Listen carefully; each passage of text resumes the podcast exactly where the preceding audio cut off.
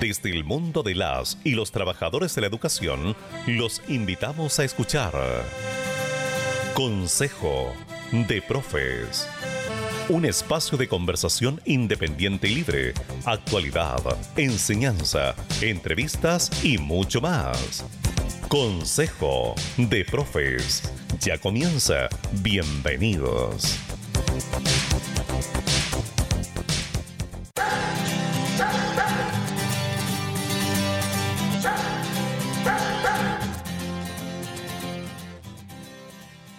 Hola, hola, ¿qué tal? Muy bienvenidos a un programa más. Sábado primero de mayo, Día Internacional del Trabajador. Hoy tenemos un programa especial. Tenemos cuatro grandes invitados eh, del mundo social, eh, sindical, y los vamos a ir conociendo a lo largo de nuestro programa. Antes de, de presentarlos, obviamente, vamos a hacer nuestra primera pausa musical y a la vuelta vamos a conocer quiénes son nuestros invitados y vamos a abordar los temas que nos quedaron pendientes la semana pasada. Hacemos una pausa musical y ya volvemos.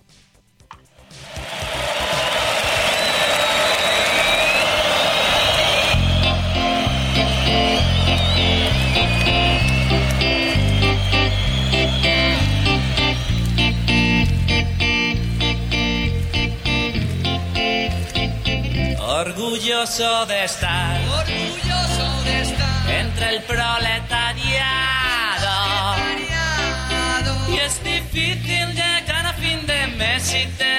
sudar y sudar. Este es mi sitio, esta es mi gente, somos obreros, la clase preferente.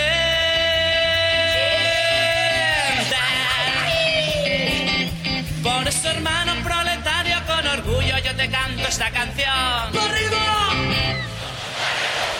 Sí, señor, la revolución. Sí, señor, sí, señor, somos Tu enemigo es el patrón. Sí, señor, sí, señor, somos la revolución. Y así están los cojones de sanguijuelas, los que me roban mi dignidad. Mi vida se consume soportando esta rutina que me ahoga cada día más. Feliz el empresario, las calles en mis manos, mis riñones van a reventar. No tengo puto duro, pero sigo cotizando a tu estado el bienestar.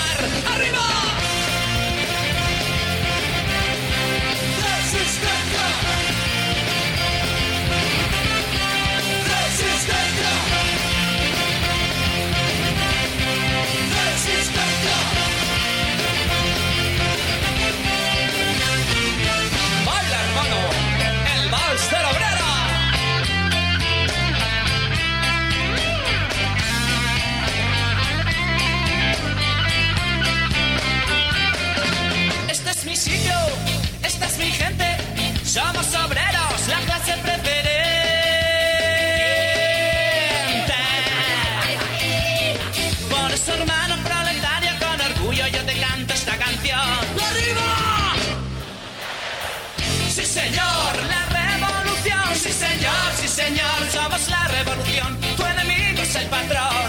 Autogestión. Sí, señor, sí, señor, somos la revolución. Y en esta democracia hay mucho listo que se lucra exprimiendo a nuestra clase social. Nos importa cuatro huevos si tienes 14 hijos y la abuela no se puede operar. Somos los obreros, la base de este juego en la que siempre pierde el mismo pringao. Un juego bien pensado en el que nos tienen callados y te joden si no quieres jugar. ¡Arriba!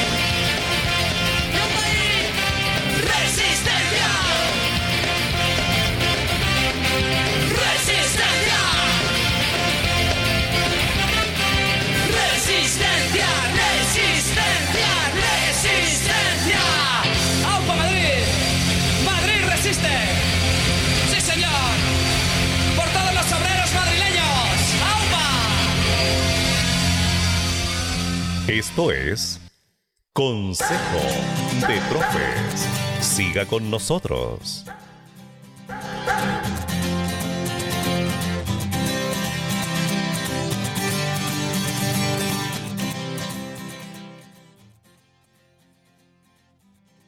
El vals del obrero de Escape. Antes de irnos a la pausa, antes de irnos a la pausa musical, quería presentar eh, a mi colega, pero tuvimos ahí un pequeño percance, justo se, desconectó, así que la vamos a saludar inmediatamente. ¿Cómo está compañera Gladys?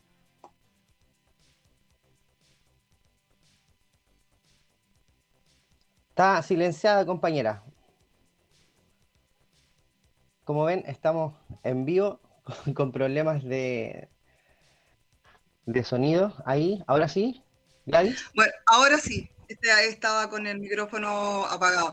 Eh, saludarte, Camilo, el día de hoy, saludar también a los invitados que tenemos, ¿cierto? Y también a, nues- a, los, a todos aquellos que nos están escuchando el día de hoy. Así es, hoy día, programa especial, ya, primero de mayo. Ya, y nos vamos a, vamos a entrar de lleno entonces a lo que realmente nos convoca acá, que es abordar este tema y los temas que nos quedaron pendientes la semana pasada. ¿Ya? O tú, mayo primero, eres puñal clavado sobre el sangrante pecho del mundo proletario. El primero de mayo de cada año se conmemora el Día Internacional de las y los Trabajadores en homenaje a los mártires de Chicago. Así denominado un grupo de sindicalistas anarquistas que fueron ejecutados en 1886 en Estados Unidos por realizar un reclamo laboral. Los trabajadores demandaban la reducción de la jornada laboral a 8 horas, ya que solían trabajar hasta 16 horas diarias. Ante la presión de los paros, el presidente de Estados Unidos, Andrew Jo- Johnson, promulgó una ley que establecía las 8 horas de trabajo diario. Más de 80.000 trabajadores pararon el primero de mayo. Sin embargo, el sector empresarial decidió no acatarla, por lo que los trabajadores de la ciudad industrial de Chicago iniciaron una huelga el primero de mayo, un movimiento liderado por Albert Persson junto a más de 80.000 trabajadores. Fue calificado como indignante e irrespetuoso y como un delirio de lunáticos poco patriotas. Gladys. Bueno, eh, nos corresponde dar la bienvenida, ¿cierto?, a este programa especial, el décimo cuarto en nuestra segunda temporada del año- de este año presente 2021, en conmemoración de los mártires de Chicago. Este programa hoy, ten- bueno, en este programa hoy tenemos a cuatro grandes compañeros. Alejandra Flores Hernández, presidenta del Sindicato Único de Trabajadoras y Trabajadores de la Educación, Sute, eh, Sute Conchalí. Daniel Serpa Gaete, secretario general del Sindicato de Trabajadores y Trabajadores de la Educación, SUTE Chile. Maurice, del Taller de Educación de Movimientos de Arquitectas y Arquitectos por un Chile más digno. Y Luis Yáñez, presidente nacional del Sindicato Único de Trabajadores y Trabajadoras de la Educación, SUTE Chile. Bienvenidos. ¿Cómo están muchachos? Muy bien, gracias. Bien, aquí, gracias. Daniel, ¿cómo estamos? Buenas, muchas gracias por eh, invitarnos otra vez. Luis, Bien, muchas gracias. Un saludo de clase y reverga a la instancia a todos, todos los que nos están escuchando, pero también en especial a las presas y presos políticos de la revuelta. así es. Bueno, eh, como les anunciábamos en, en- al inicio del programa, hoy vamos a abordar un tema específicamente que tiene que ver con la clase obrera, la clase trabajadora. Ya es precisamente el día primero de mayo, hoy. Justo nos tocó también hacer la radio, así que eh, orgulloso también de presentar estos temas. Ya para que, para que comencemos a hacer historia y, interioricemos también a toda la población que nos escucha. Bueno, el primero de mayo tiene su origen en un combate de enorme eh, actualidad en el movimiento obrero, como es la lucha por la reducción del tiempo de trabajo. Más concretamente, hunde sus raíces en la batalla por la jornada de 8 horas y la campaña de los 3-8, 8 horas de trabajo 8 horas de descanso y, otras 8 horas de formación. Desde el primer tercio del siglo XIX, en Europa y Estados Unidos, se había registrado de manera recurrente movimientos parciales por la educación de la jornada, por la reducción, perdón, de la jornada laboral, que por entonces se, situaba eh, muy a menudo entre las 12 y 14 horas diarias. Es en la fábrica de McCormick de Chicago donde el primero de mayo la policía comenzó disparando contra los manifestantes en las puertas de la empresa. Los días siguientes murieron más trabajadores hasta que en el cuarto día estalló una bomba eh, contra las fuerzas policiales en un suceso conocido como el atentado de High Market. En virtud de estos hechos, es que el 21 de junio comenzó el juicio a 31 obreros acusados de haber sido los presuntos promotores del conflicto. Condenaron dos de ellos a cadena perpetua, uno a 15 años de trabajos forzados y cinco a la muerte en la horca. Estas ocho personas se convirtieron en los mártires de Chicago y, en su conmemoración se declaró que el primero de mayo sería el Día Internacional del Trabajador. Y aquí va, voy a formular la primera pregunta para ustedes. Según ustedes, Alejandra, ¿el primero de mayo sigue siendo una jornada de lucha reivindicativa? Hola, hola, eh, buenos días a todas y a todos. Eh, efectivamente, o bueno, hoy día no, no, podemos salir a la calle y justamente ayer conversaba yo, estaba forzando con mis hijos e hijas y recordando la, las marchas que habíamos asistido hasta el año 2019 en realidad. Y claro, precisamente, y por supuesto que asistíamos a las marchas del primero de mayo clasista y no a las mar marchas ya entreguistas que organiza en este país la CUT. Entonces, eh, recordábamos esa, esas batallas, porque finalmente siempre se convertían en batallas, nunca terminábamos, en realidad mientras la otra marcha funcionaba y seguía avanzando y todo era fiesta y alegría, a aquellos que estábamos eh, de verdad conmemorando el primero de mayo con un sentido de clase real, éramos reprimidos y reprimidas de inmediato, o sea, todos recordamos que esos actos nunca llegaban a término porque en realidad la represión era significativa. Eso quiere decir, y más allá de las condiciones existentes hoy día en nuestro país y en general en Latinoamérica, eh, eh, el primero de mayo sigue teniendo el mismo carácter eh, combativo, o debiese seguir teniendo. Eh, sobre todo hoy día en, el tema de, la pandemia, en donde efectivamente la injusticia social, la injusticia económica se han hecho más cruda y más visible que nunca. Eh, por lo tanto, bueno, ayer ya también hubo una demostración con una huelga convocada eh, en la que lamentablemente algunos de los sindicatos incluso empezaron a bajar esta, esta movilización, dado que se da el 10%, sin embargo la, la huelga no estaba convocada solo por eso, estaba convocada por muchas cosas más, por muchas peticiones más que afectan a la clase trabajadora y al mundo pobre de nuestro país. Entonces, yo creo que sí, que sigue teniendo y debe seguir teniendo, mientras no hay un cambio real en el modelo económico, en el sistema en el cual estamos insertos, debe tener que seguir siendo un primero de mayo combativo, un primero de mayo efectivamente de clase. No es una celebración, es en realidad el seguir luchando por los derechos de las y los trabajadores de nuestro país. Muchas gracias, Alejandra. Maurice, desde, desde tu mirada y desde, tu, desde el movimiento que en el que tú participas, ¿tú crees que el primero de mayo sigue siendo una jornada de lucha?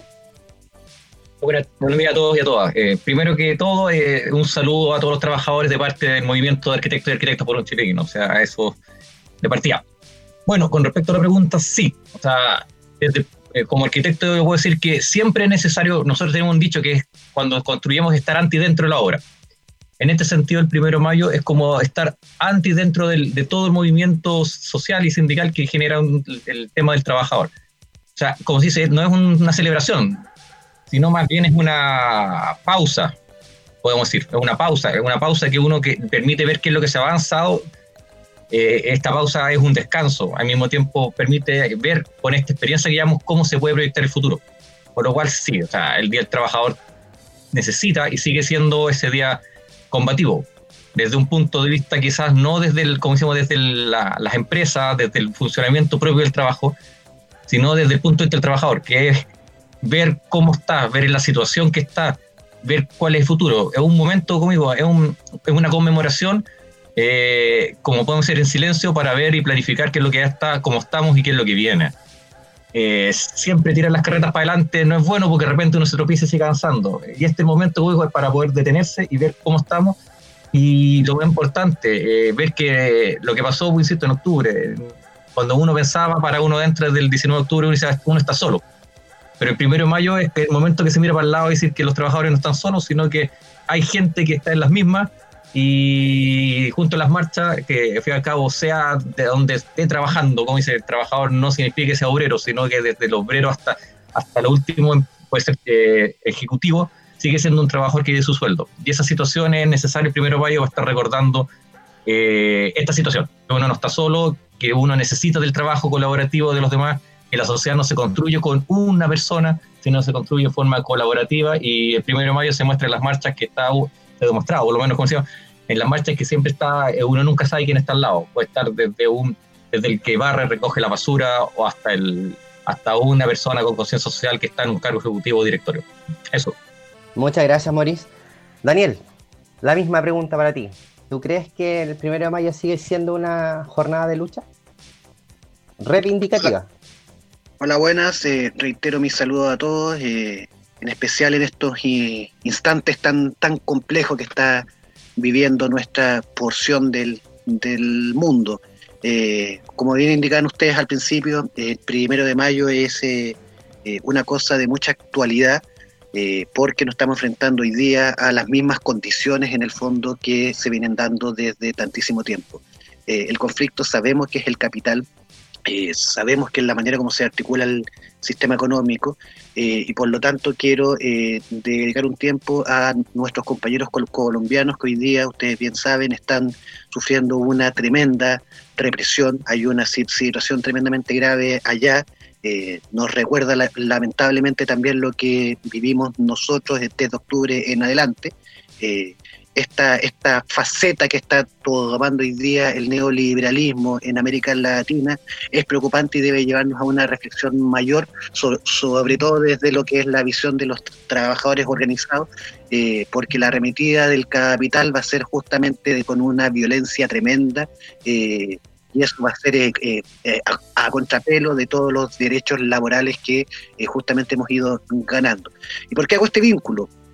Por, porque este concepto de actualidad, eh, porque justamente el primero de mayo nace de, como bien indica ustedes, de la lucha reivindicativa de eh, los compañeros sindicalistas, eh, por lo tanto debemos recordar, y disculpen que me desvíe un poco, pero ustedes saben que me gusta ir ampliando un poco estos, estos conceptos, porque justamente los derechos laborales hoy día adquiridos han, han sido productos de la lucha. ¿ya? El capital no da nada, el capital lo único que busca es aumentar su tasa de ganancia y ustedes saben que la mejor forma para ir eh, maximizando los recursos de parte de los empresarios es a, través de la disminución del costo de lo que es la mano de obra. Por lo tanto, cada una de las reivindicaciones que nosotros hemos ganado ha sido con el sufrimiento, ha sido con la lucha, ha sido con la entereza de una clase eh, que se ha puesto de pie en cada una de, de, las distintas etapas de la historia.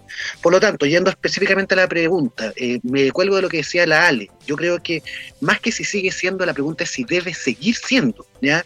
Eh, el verbo ahí ayuda a, ir complejizando el, análisis, porque lamentablemente nos encontramos con una situación que eh, es bastante terrible dentro de la clase, por lo menos en Chile, eh, que tiene que ver con la entrega de ciertas banderas de lucha y de ciertas reivindicaciones que son fundamentales y sentidas para esta misma clase.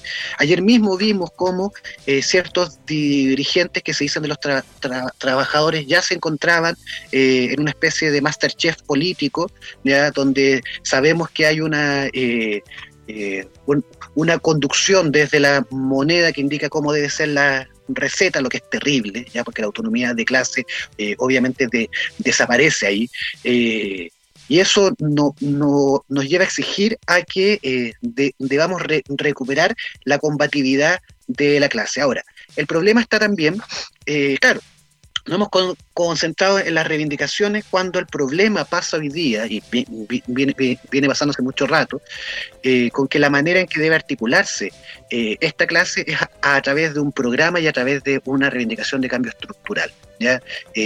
Hoy día se nos viene el, el co- compañero globotario una vez más a la, a la mente, eh, cómo no eh, dejar de reivindicar esa CUT, esa declaración de principio del año 53, ya que, está, que establecía que no so- solamente era la, lucha reivindicativa, sino que la clase los trabajadores debemos avanzar hacia la transformación estructural de la sociedad. Ese es el, el gran objetivo de los trabajadores, porque si el problema es el capital, es el capitalismo, debemos transformar esas re- relaciones. Eso por ahora. Muchas gracias, Daniel. Luis, y de- bajo, bajo la mirada tuya del SUTE Chile como presidente, eh, ¿tú crees que el primero de mayo sigue o debe, o debe, eh, debe ser una jornada de lucha reivindicativa, tal como lo planteaba Daniel? Mira, primeramente, además de, de volver a establecer un saludo y también de saludar ahí a Coté, el primer trabajador de la radio, también un abrazo para él. Eh, a pesar de los 135 años que han pasado, el primero de mayo sigue siendo una lucha, una jornada de lucha reivindicativa. Seguimos manteniendo, tal como lo expresaba Daniel, es mantenemos igual eh, el peso del capital y eso ha significado justamente la vulneración de los derechos laborales. Hoy, qué mejor ejemplo que, que se celebra, se conmemora el primero de mayo en relación a las 8 horas y vemos que en el mundo de la educación los trabajadores de la educación están más de 8 horas en el computador, en las pantallas, es decir, eh, cómo no se va a reivindicar esta lucha, cómo nos vamos a reivindicar, posiblemente hoy no fue en las calles, eh, lo estamos haciendo desde acá, desde, desde la radio, de- desde lo que significa justamente eh, la caja de resonancia hacia, hacia afuera. Creemos que debiéramos seguir manteniendo esta lucha reivindicativa y así como fueron tratados nuestros, eh, nuestros misiles en Chicago como antipatriotas, también quiero dar un saludo al profesor Pedro Castillo, eh, maestro rural de, la, de Perú, en el sentido de que también ha sido acusado hasta de terrorista, ha sido acusado de justamente de muchos otros elementos al que establece la derecha de Fujimori y es posible que en un mes más tengamos a un profesor dirigiendo eh, el Perú, un profesor de clase, un profesor del SUTE de Lima, un profesor que tal como nosotros eh, reivindica que también los trabajadores debemos tener justamente eh, en nuestra mente de que sí podemos ser parte de este sueño de ser los que dirigimos el poder en, el, en un país. Es decir, los trabajadores debiéramos también pensar en, el, que hoy no, no hay que dejar a, esta casta política el, mando de la nación, sino que tiene que ser en, el mundo de los trabajadores, porque solamente nosotros confiamos en los trabajadores. Muchas gracias, chicos. Bueno, esta fue la, primera ronda de preguntas. Vienen muchas más que también vamos a ir eh, ahondando en, en, lo que planteaba Luis recién, en el tema del teletrabajo, cómo ha afectado también a los trabajadores de la educación. Y vamos a continuar viendo también el tema de el impuesto a los super ricos. Pero antes de abordar cada uno de esos temas, vamos a hacer una pausa musical y a la vuelta continuamos con la otra ronda de preguntas. Hacemos un receso y ya volvemos.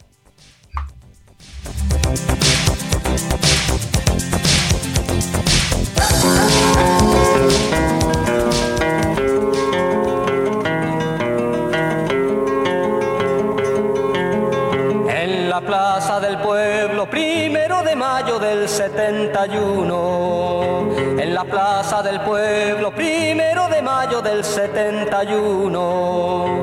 Hay que cantarle a todos los trabajadores que allí se juntan. Por eso nos citan muy temprano, aún no llega la gente, la plaza está vacía.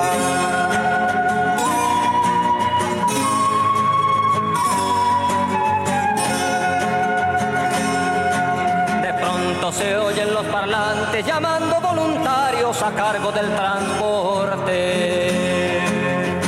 Deben llevar a varios compañeros al punto de partida de la maratón obrera que en el Cerro Playa Ancha está a punto de largarse.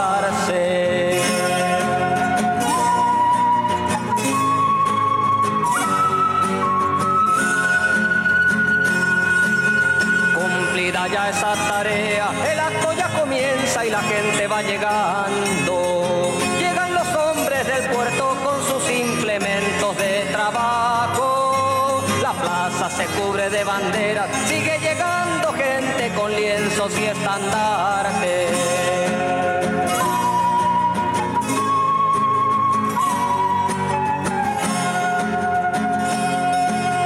Saludo a los estudiantes que han llenado la plaza de gritos y clarines.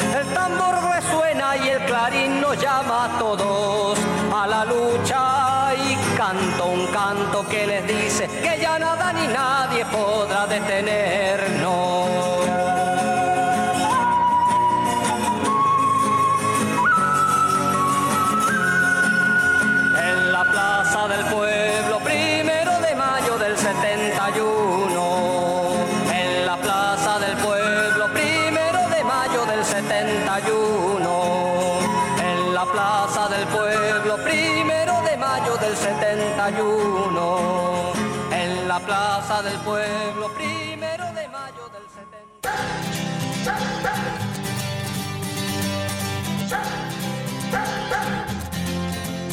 Esto es Consejo de Profes. Siga con nosotros.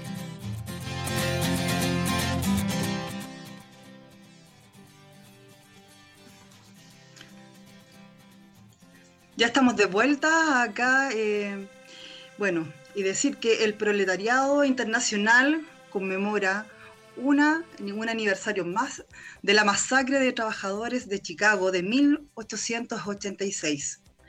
No hay nada que hacer ni que celebrar, menos cuando la sangre de esos mártires marcó a fuego las tareas históricas que tiene la clase obrera para sí y para la humanidad entera.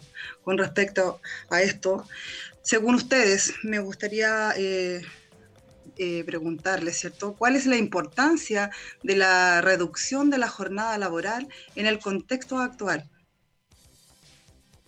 Alejandra. Sí, mira, tal y como lo señalaba Luis en, en- en particular, eh,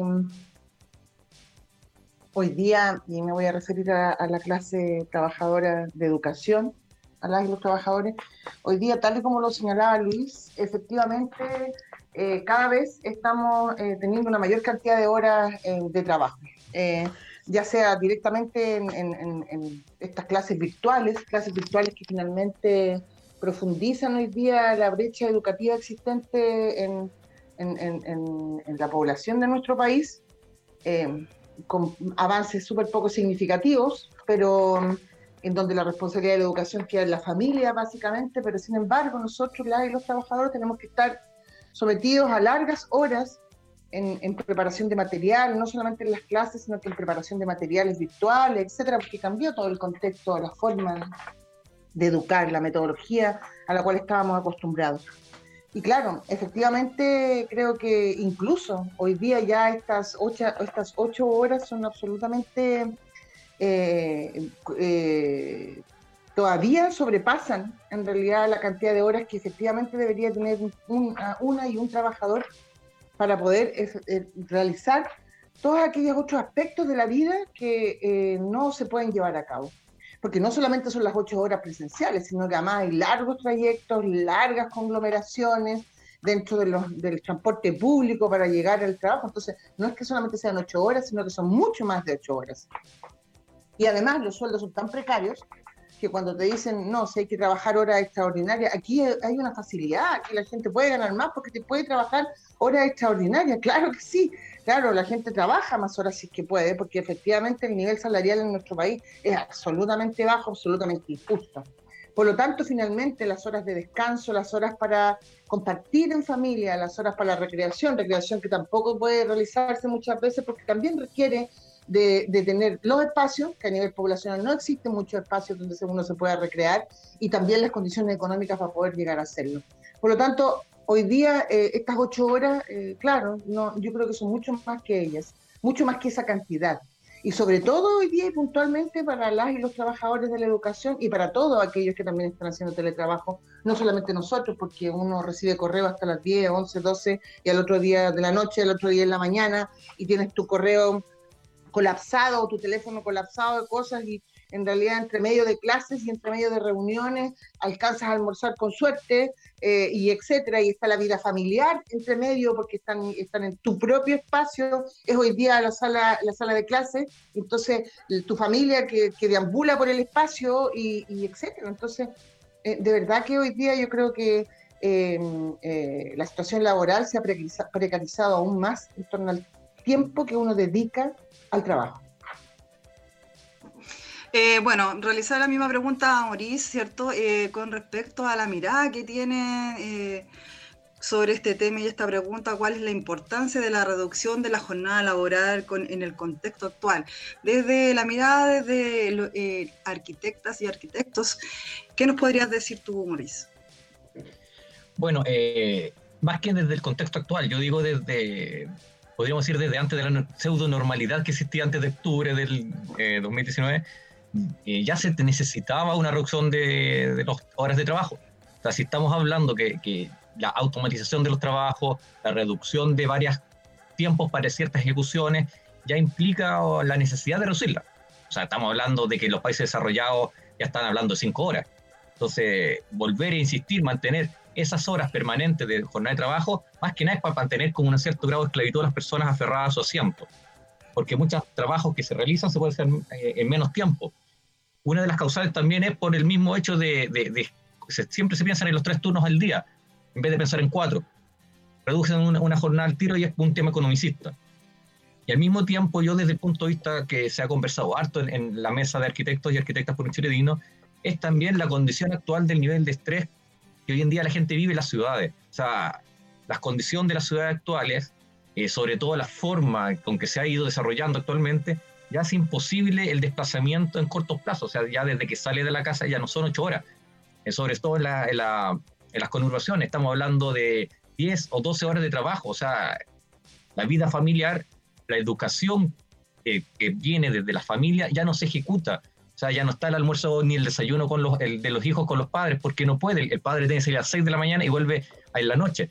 Entonces, esa, esa es una necesidad social de la reducción de la jornada. O sea, el ya la gente no puede hacer vida social, también es una de las cosas por cuales eh, se mantiene esta jornada laboral, porque no hay tiempo. O sea, como insisto, se mantiene las ocho horas sentado eh, a casi todos los trabajadores sin poder hacer vida social. Y todos sabemos que la vida social es necesario para el desarrollo de las sociedades. Y obviamente, mientras menos vida social hay, eh, menos intercambio de eh, realidades y la gente vive viviendo en este individualismo extremo que no ha llevado al sistema actual. Por eso, insisto, no es tan solo actualmente como, como hemos dicho en el programa anterior y siempre se ha dicho, el tema de la pandemia simplemente vino a acentuar la situación actual. Sobre todo, insisto, en el tema de, los profesores ha sido crítico, un tema crítico porque entre, entre, ya no existe la casa. O sea, el llevar el trabajo a la casa, mejor dicho, se transformó el hogar en el trabajo.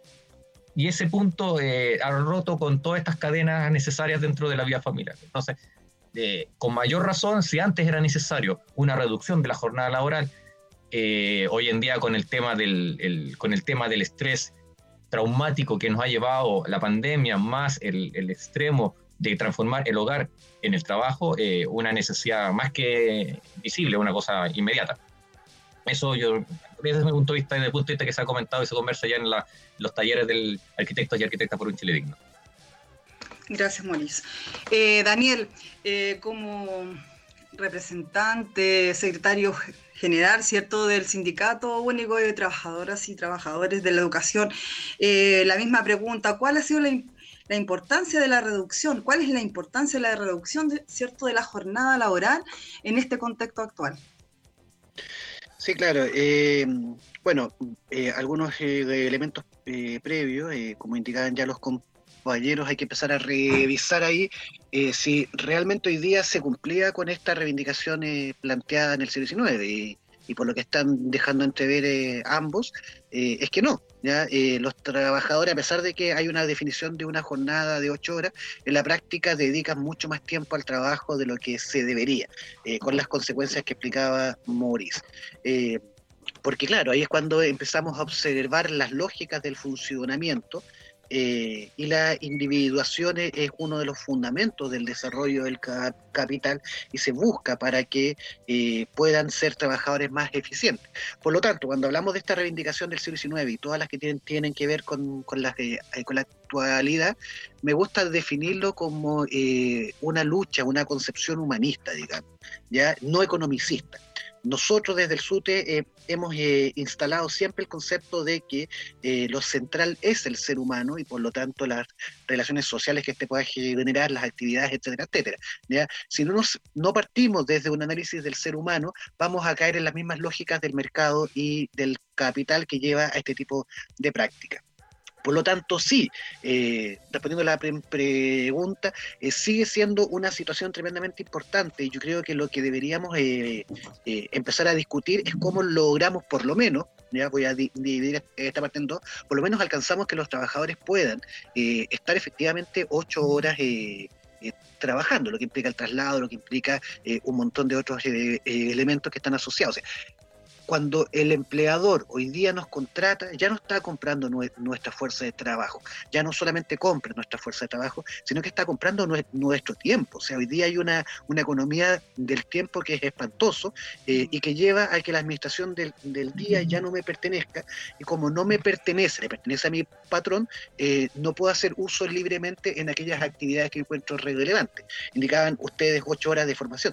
¿Qué está pasando hoy día con la preparación intelectual hoy día de, de los tra tra trabajadores, lo que implica el ocio, ¿qué, ¿qué, estamos haciendo con el acceso a la cultura? Claro, el capital hoy día nos ofrece una pantallita, una conexión a internet, tenemos Netflix, tenemos lo otro, y creemos que por esa vía estamos absorbiendo los re requerimientos del de, eh, acceso a la cultura. ¿ya? Eh, ¿Qué está pasando con, con, con, la política del libro? Eh, Hoy día la, la, clase ni siquiera tiene la posibilidad de, si es que fueran dos horas de trasladarse en transporte público, de ir leyendo un buen texto, porque uno, los libros son caros, ya no contamos con una editorial como la Kimantú que le entregaba libros a, a la clase para que pueda ir eh, eh, ilustrándose, sino que además las condiciones dentro del transporte público son espantosas y, y, nadie puede ir leyendo ahí porque no hay espacio, o sea, vamos todos ahí tremendamente hacinados, además de estas super jornadas que tienen que ver con que están tremendamente cansados y por lo tanto eh, usan el tiempo para otra cosa. Entonces, eh, es tremendamente importante poder recuperar estas ocho horas. Eh, pero además, claro, como indicaba ya el compañero, las eh, economías europeas que están dentro del capital están hablando incluso de una disminución a cinco o seis horas. ¿Ya? o están hablando incluso de la di di disminución de los días de tra trabajo, ya no cinco días hábiles, sino que cuatro. Eh, ¿Por qué? Porque están, se están dando cuenta de que este nivel de superexplotación a lo único que va a llevar es a una de destrucción de la mano de obra, eh, lo que va a poner en riesgo sus negocios y por lo tanto su tasa de ganancia. Entonces debemos eh, empezar con este tipo de, de, de, debate, pero empecemos por sincerar. Los trabajadores docentes desde antes tenían jornadas que eran de 10, incluso 12 horas. ¿ya? Era normal que estaban con eh, llevándose la, pega para la casa y eso era tra trabajo no remunerado eh, y socialmente aceptado. O sea, si que uno como trabajador docente no cumplía con el plazo interpuesto por los jefes para entregar la revisión de una prueba, recibía una sanción. O sea, de, debíamos cumplir con esta super jornada, eh, pese lo que pese. Eso por ahora.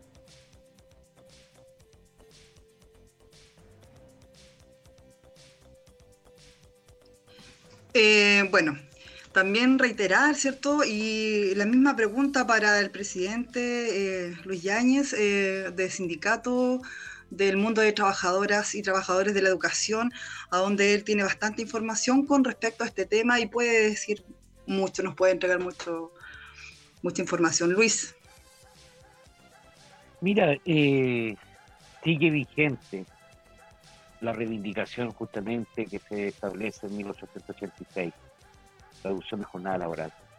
En el mundo tal, claro, nosotros pertenecemos al área de la educación, como expresaba Alejandra, en tiempos presenciales el trabajador nuestro, eh, tanto asistente de la educación como el docente, eh, tiene una carga de 44 horas y tiene una carga diaria casi de 10 horas. Y en forma muy irónica el, el código durante el estatuto establece que nosotros no debiéramos trabajar más de 10 horas. Es decir, ya esta norma está rompiendo el principio que se luchó justamente en Chicago en un primero de mayo como ahora.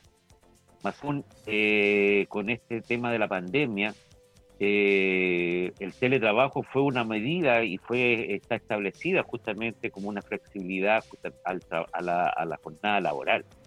Y esa, esa jornada de Mauricio lo, lo- lo dejó bien claro, es decir, nos hemos llevado la escuela a la casa. Y aquí se han roto no solamente, en el, especialmente en nuestras compañeras docentes y también asistentes a la educación, se rompió, se rompió en- en totalmente el derecho a maternidad. Aquí se, ha de- se, ha deba- eh, se debate justamente cómo eh, a nivel nacional eh, las organizaciones, en este caso entreguistas del sistema, como ha sido mi colegio profesores, solamente ha hablado del retorno y no retorno, y no ha establecido las condiciones justamente agobiantes por las cuales están pasando por el teletrabajo. Y además no, con- no, no conceptualizan el tema del teletrabajo, sino que hablan de la teleeducación, de la educación a distancia. Y asumen el discurso, en este caso de la autoridad, esto es justamente eh, por norma eh, de autoridad, por una orden justamente del ministerio, nosotros debiéramos en forma voluntaria asumir los costos del teletrabajo, tanto en los insumos como también los costos humanos. Eh, nosotros el año pasado, justamente por esta misma medida, demandamos al Estado chileno eh, porque hemos ingresado y aquí se ha, ah, eh, vulnerado eh, justamente uno de los tratados internacionales que es la esclavitud. Nosotros hemos, eh, hemos detectado cómo el teletrabajo hoy eh, ha traído consigo justamente nue- nuevamente el tema de la esclavitud laboral dentro del mundo de los trabajadores de la educación. ¿Qué decir del otro mundo de los trabajadores? Que de hablar del, del sector minero, qué hablar justamente del sector tem- de los temporeros, qué hablar justamente de los compañeros del, en este caso, del comercio, del retail.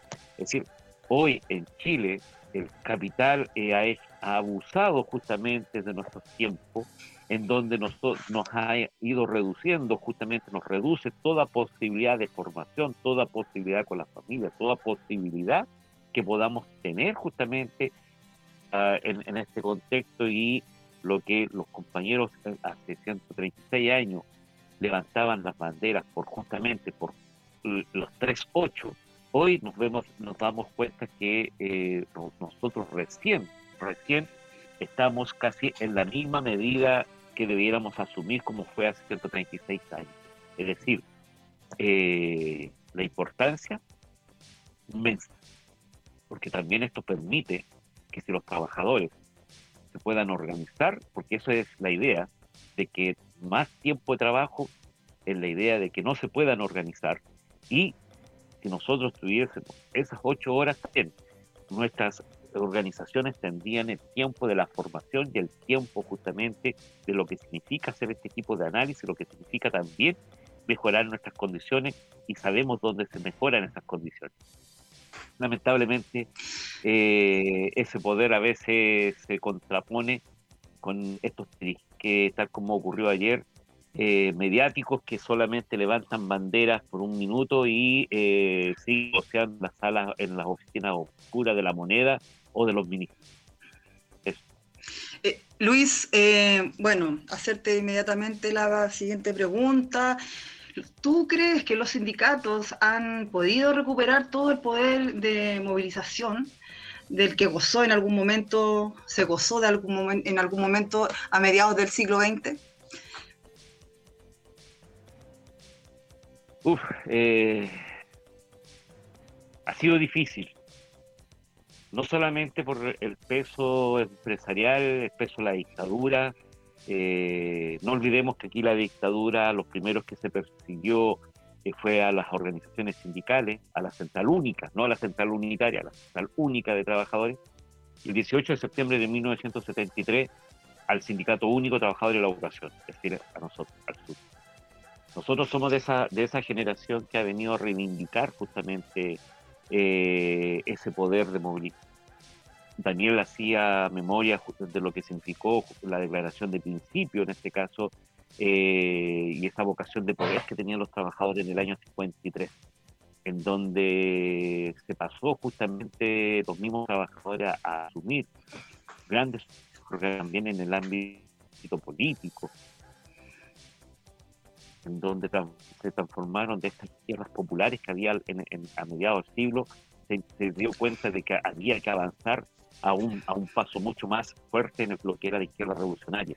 Hoy nosotros debemos justamente eh, ingresar en este siglo XXI a, una, a, todo lo que es un poder clasista, al poder de las trabajadoras y de los trabajadores, y justamente ir recuperando ese poder de movilización. En Chile lo hemos ido recuperando. Alejandra hacía memoria de las marchas, cuando comenzamos hace como 5 o 6 años con diversas organizaciones de clase a levantar el primero de mayo alternativo. Primero íbamos a la Plaza Brasil, hasta que un día nos, nos crecieron nuestros pantalones y marchamos por las Alamedas y no éramos ya 100 personas como algunos decían, éramos mucho más, casi cuatro veces más que las marchas de la, de la CUT, en donde, claro, eh, los más reprimidos éramos nosotros, más acusados porque rompíamos según el Estado y y hasta con el gobierno de la señora Bachelet, es decir, rompíamos ese status quo que tienen en este caso la clase política, tal como lo hicieron ayer nuevamente vendiendo al pueblo y, sus reivindicaciones nuevamente esta casta política, el parlamento, y que para qué decir de la casta, de la casta sindical que existe en Chile. Nosotros estamos como organización rescatando, recuperando justamente ese poder de movilización pero recuperándolo también a partir de una declaración de principio que nos permita justamente retomar los principios de la CUT del 73, del 53 y retomar también los principios de lucha de lo que fue el, Sindicato Único de Trabajadores de la Educación, que era una organización que permitía además que los, trabajadores y trabajadoras de la educación jubilaran por año de servicio y que además tenían solamente media jornada de trabajo, no como ahora que desde la dictadura y en los gobiernos que eh, de esta pseudo democracia solamente lo que han logrado es profundizar eh, lo que fue la ley orgánica constitucional de la educación, lo que ha sido la privatización, el sistema, eh, el sistema subsidiario.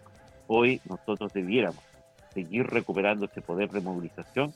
Creemos que sí es posible, creemos que podemos retomar, pero vamos a tener que retomar con levantando banderas justamente de lo que significó el poder de los trabajadores siendo eh, no, tan, no, no significa en lo dogmático, pero sí lo que significa el poder de clase.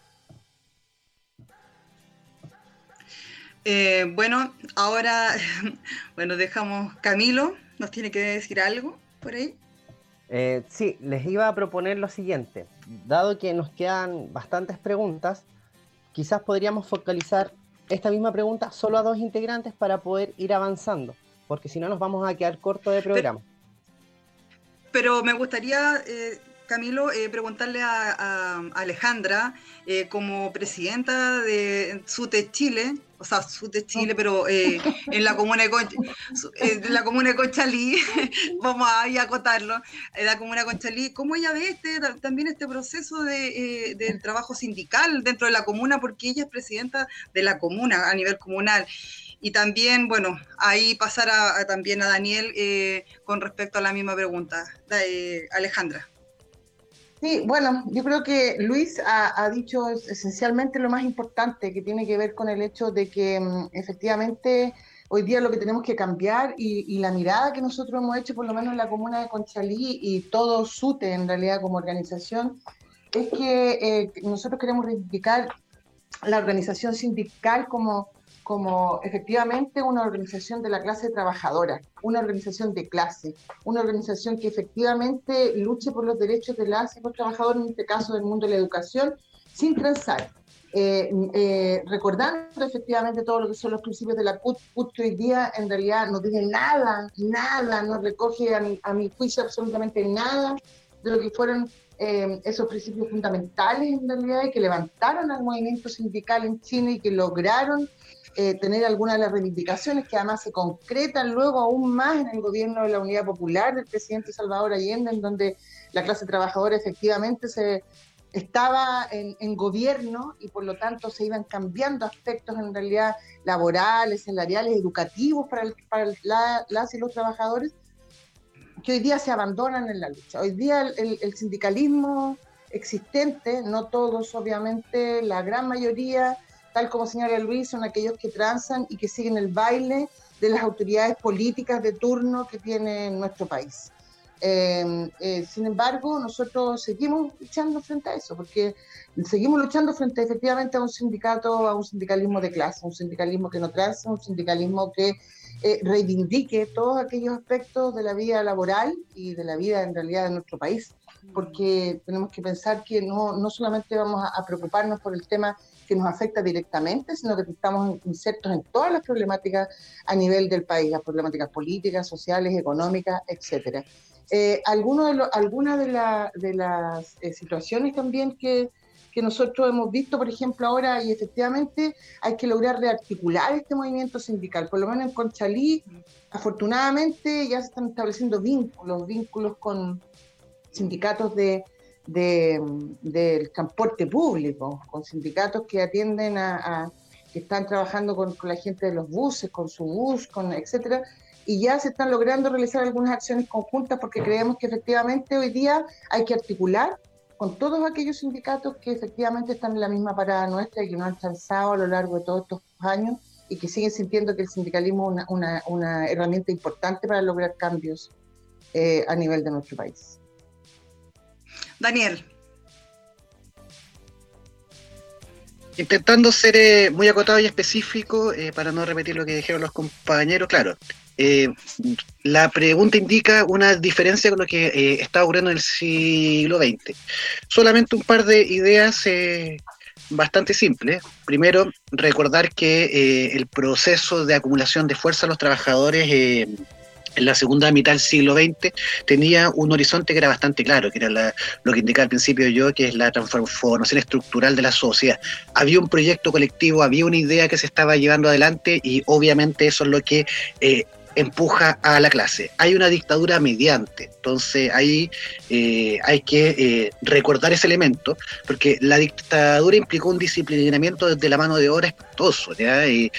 Indicaban los compañeros antes, la individuación, la competencia, eh, se, se, trastocaron los valores y eso lleva a que el sindicalismo en particular, eh, se vio tremendamente afectado a nivel de lo que es su organización, eh, su proyecto, sus métodos, su ética. La ética acá eh, es una cosa que es central. ¿Cómo vamos a comparar a los dirigentes de la década del 50, que eran compañeros efectivamente probo, que se observaba, ninguno de ellos mostraba elementos de, de, lujo y ostentación?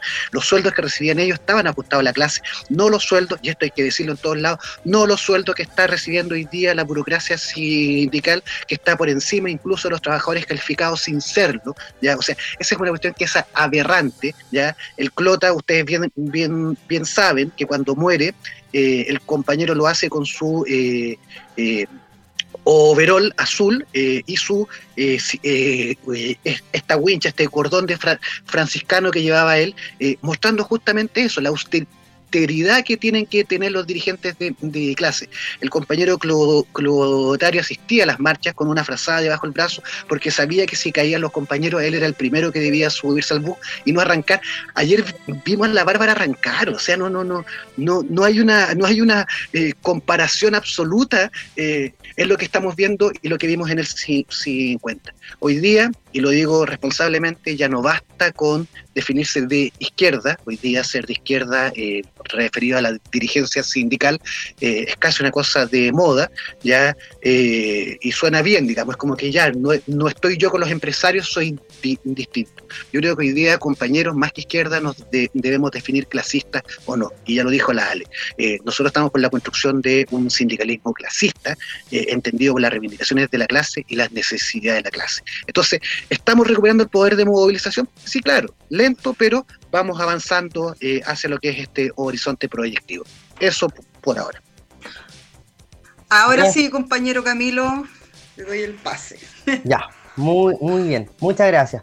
Oye chicos, temas interesantes, temas profundos que es necesario abordar, pero eh, se nos acerca la hora de hacer la pausa. Ya antes de hacer la pausa musical, queremos agradecer a Alejandra por haber participado en nuestro primer bloque. Pues decíamos que este era un programa especial porque tiene una duración de dos horas. Por tanto, vamos a seguir ahondando en estos temas con los eh, entrevistados que, con los invitados, bien digo, que, que van a quedar, que serían Luis, Daniel y Maurice. Agradecemos Gracias, compañero. Solamente despedirme, pero de verdad que tenía alguna actividad planificada hoy día. eh, así que eso, pues muy agradecida de estar. Un saludo fraterno, solidario para todos y todas las trabajadoras de nuestro país. Así es. Gracias, Alejandra. De esta forma, Alejandra. Y nos vamos a una pausa musical. Y a la vuelta continuamos con Maurice con la pregunta que queda pendiente. Hacemos una pausa y ya volvemos. Vengo a cantar al obrero, más contenta que un choroy. Traigo el canto popular, soy la Rebeca Godoy.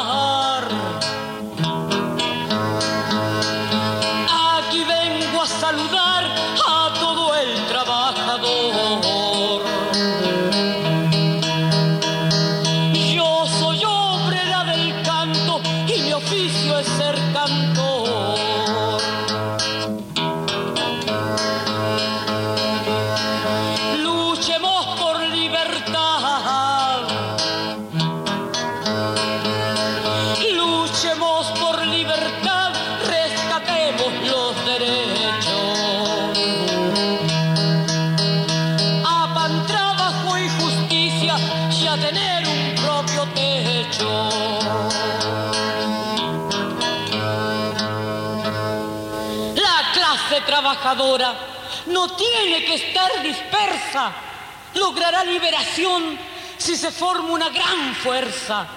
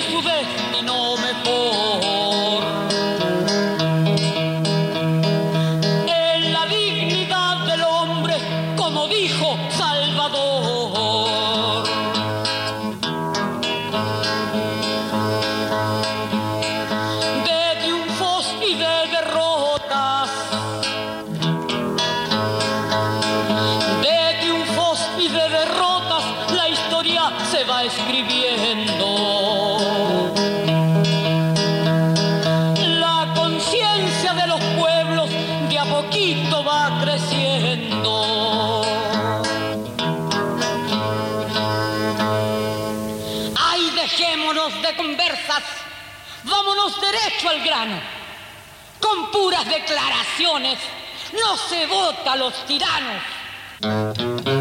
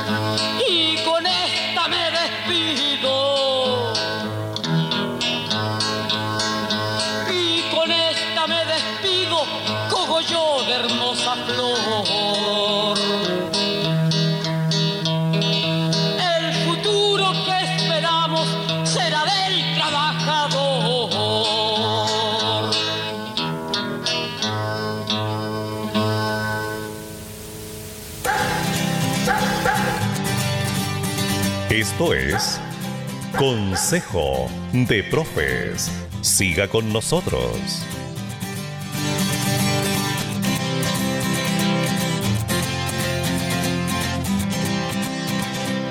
Ahí escuchábamos entonces a Rebeca Godoy que nos interpretaba Saludos a los trabajadores. Bien, antes de ir a la pausa, quedó pendiente ahí eh, Maurice, pero le vamos a plantear una nueva pregunta, ¿ya? Y queremos también hacer mención a lo que estamos eh, abordando el día de hoy. Hoy conmemoramos el primero de mayo y en el país lo hacemos en la más profunda crisis del capitalismo burocrático, en medio del desgobierno más marcado en los últimos 30 años dirigido por un presidente representante de los banqueros, los grandes empresarios y las transnacionales. Es evidente que desde la dictadura y más ahora, el actual gobierno y sus secuaces poco a poco nos han quitado esa serie de reivindicaciones que, las conquistamos con lucha, con sangre, en las calles y que por derecho histórico tenemos la responsabilidad última de defenderlas. Hoy seguimos luchando por una jornada de ocho horas, por estabilidad laboral, educación para nuestros hijos, hijas, hijes, atención médica y la posibilidad de vivir dignamente. Pero debemos preguntarnos, ¿qué tenemos ahora? Pues bien, la respuesta es súper clara. Tenemos inestabilidad laboral, tenemos una precarización del trabajo, tenemos represión eh, policíaca, y todo con, el pleno afán de favorecer a la patronal, flexibilizando aún más las condiciones para el despido de más trabajadores. Y, aquí va la pregunta, um, Maurice. ¿Por qué crees tú que en estos últimos 30 años el actual sistema político ha, eh, ha, podido consolidar todas estas políticas de hambre, de miseria y de persecución, de desempleo? Bueno, eh, más que nada eh, es difícil un poco responder, porque son 30, como dijimos, 30 años, pero la consolidación del sistema más que nada eh, ha sido, como dijo, una ideologización de todo, partiendo desde la educación, desde cómo se enseñan, los medios de comunicación, todo, para generar una cosa tan negativa insisto, es tan negativa como lo que estábamos viviendo hasta octubre, porque insisto, hasta ahí era negativo, generando, eh, eh, mostrándolo de una forma positiva. A todos nos mostraban como el Chile triunfador, que en Chile no faltaba nada. De hecho, eh, la gente nos miraba con envidia supuestamente el mundo, mostrando una cara bonita y mostrando a nosotros bonitos. Y la gente se preguntaba si todo, todo bien, ¿por qué yo estoy mal? Y eso fue generando esta situación de, de de un poco de, depresión al fin y al cabo de cada uno de los chilenos y llevando a Chile a ser uno de los países con más altos índices de suicidio y, problemas eh, psiquiátricos y, psicológicos de la gente. Porque la gente no entendía si todo el mundo nos ve bien, si nosotros estamos bien, ¿por qué estoy mal? Eh, eso fue, y eso más que nada para mantener callado, te insisto, que, es una forma bien buena, de, bien publicitaria de hacer, mostrar todo lo negativo que es, el sistema eh, haciendo frases positivas todo para poder generar precisamente lo que tenemos ahora. Un individualismo extremo que, significa, lo que significa que la persona no mira al del lado, se mira a sí mismo. Entonces no sabe lo que está pasando al lado. Y eso mismo ayuda a, generar esta, eh, no mirar los trabajos colaborativos, sino yo tengo que triunfar por mí mismo para, y no me importa pasar por sobre el otro. Y, ese, y eso se ha resaltado incluso a nivel de periodismo, que, que muestran como gran héroe nacional a los Lusic, hasta hace poco a los Angelini, como un ejemplo a seguir, eh, como un logro individual, eh, sin mostrar la secuela y los, como decir, los cadáveres que iban dejando eh, esos pasos. Eso ese, generó una incomunicación entre la gente y esa incomunicación es la que sirvió para precisamente generar la desigualdad actual. Porque el sistema neoliberal a los chilenos, que no es neoliberal, al fin y al cabo es un anarquismo, a una, ¿cómo se llama? Anarquismo liberal, anarco-liberalismo, lleva a, eso, a generar una desconfianza en el, en el colega, en el vecino, en el trabajador, para poder surgir.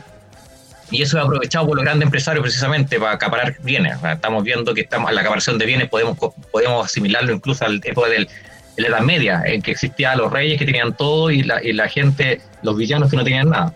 Entonces se ha replicado ese mismo ciclo histórico. Estamos en la época del feudalismo en ese sentido y eso es lo que ha llevado es la consecuencia.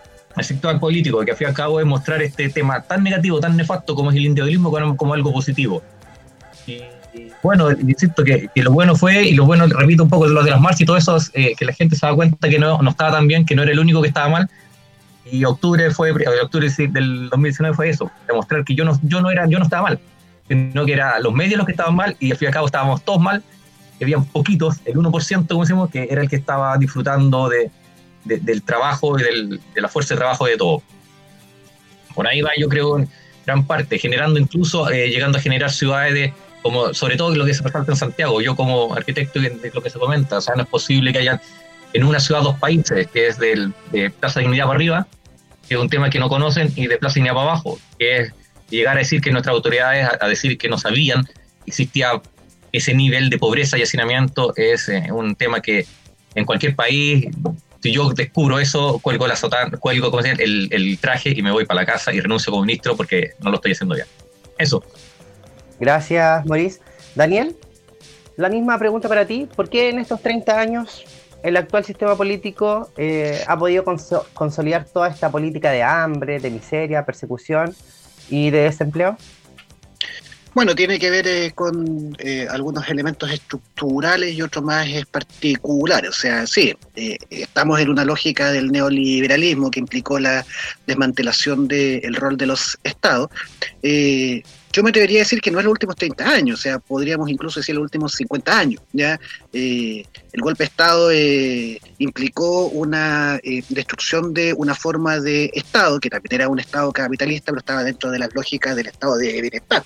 Por lo tanto, asumió un rol que era mucho más activo en varios de los derechos sociales como vamos a los principales, salud, educación, vivienda, eh, y sabemos que hasta el año 73 había políticas públicas orientadas en eh, cada una de esas áreas y otras más. Eh, por lo tanto, hay, una, hay que hacer una reflexión, que ya lo han hecho mucho en el mundo académico, con respecto a esta pérdida. El año 77, ustedes bien saben, fue clave para lo que es la transformación de esta lógica, Chicago Boys de por medio y, y, ya, claro, con el eh, la instalación del nuevo Código del Trabajo, el plan laboral de José Piñera, eh, que es la aplicación del manual neoliberal en su máxima expresión, ha llevado a, esta política de, como usted indica, hambre, miseria, eh, persecución y desempleo. Es necesario recordar también que para el funcionamiento del capital se, necesita que haya un desempleo estructural, eh, ya lo, definían los economistas liberales y no liberales en el siglo XIX, eh, que es lo que ha sido conocido como eh, este ejército de reserva del proletariado, que es el que asegura que a través de las leyes de la oferta y la demanda vaya regulándose el precio de, la mano de obra y de esa forma tener los mecanismos de control dentro de lo que es el mismo sistema económico.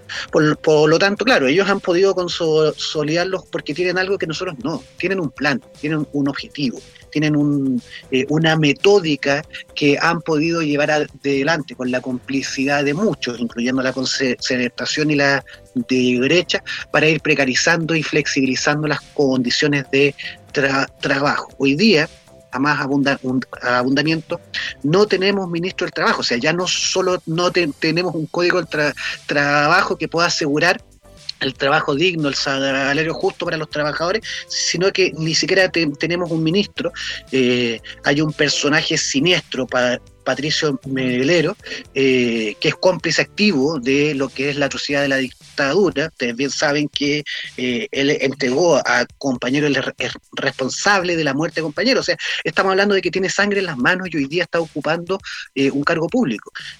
por lo tanto, ahí es cuando se nos viene a la mente esta lucha reivindicativa que han dado las organizaciones de, de derechos humanos, que no bastaba con perseguir a los milicos, que sabemos que son los ejecutores de los crímenes, sino que faltó eh, hacer la persecución a todos estos cómplices civiles de la dictadura, eh, que son los que han mantenido este sistema precarizado. Y claro, y el gran problema tiene que ver con nosotros mismos, con que no hemos sido capaces de eh, armar y construir una resistencia desde los trabajadores a este tipo de, de medidas. ya hablamos antes con una burocracia sindical cooptada, ya eh, tremendamente eh, manejada por los, eh, por los por los mismos engranajes del poder y eso lleva a que no haya una ecuanimidad, no haya la posibilidad de una contra. Por lo tanto, debemos nosotros ahí ir avanzando en ese punto eh, para ir viendo de qué manera vamos eh, eh, construyendo un proyecto desde los trabajadores. Con el Yañe, años A, elaboramos un concepto, no es invento nuestro, digamos, pero lo empezamos a utilizar. Hablamos de que estamos en un estado fallido empresarial. ¿ya? la lógica de los estados fallidos tiene que ver con que los estados no cumplen la función que deben cumplir, que en este caso es la, búsqueda o la obtención del bien común, eh, y es empresarial porque está dirigido por este, este sector. O sea, ellos tienen mucho más claro el clasismo que nosotros, ¿ya? Entonces, desde una lógica de clase, ellos imponen este funcionamiento y por lo tanto lo único que ha asegurado eh, estos últimos 30 años al menos eh, ha sido las tasas de ganancia de ellos, ¿ya? así es que han acomodado las leyes, han acomodado las prácticas y podemos verlo con los números. Nunca la clase empresarial chilena ha ganado tanta plata como lo ha hecho estos últimos 30 años. Eso por ahora. Muchas gracias, Daniel. Gladys.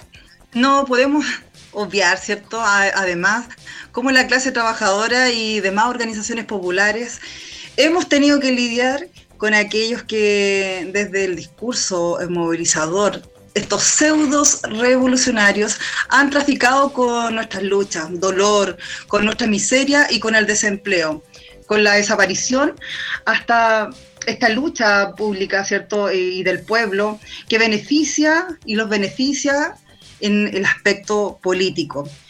Y además decir, ¿por qué no decirlo? que no han utilizado como ganado electoral y así satisfacer sus ambiciones políticas. Ante estos pseudos representantes de los trabajadores, las trabajadoras, ¿cierto? Y del mundo social, ¿Cuál debiera ser el camino para la actual organización esclasista de nuestro país? Maurice y Daniel. Bueno, parto yo. Eh, yo creo que la historia lo, tiene se ha dicho claro. desde, sobre todo tenemos un ejemplo en Chile. Gobernar es educar. Siempre desde la educación eh, a un trabajador, a una persona, bien, bien con una educación bien clara, es muy difícil meterle goles. Es muy difícil meterle goles. Eh, y sobre todo con una educación cívica buena y bien realizada, eh, con mayor razón todavía. O sea, hoy en día, como, como se mencionó, es fácil engañar, es muy fácil, porque engañar ante una situación precaria, ante grandes necesidades que tiene la gente, eh, es fácil jugar con las emociones, jugar con las necesidades.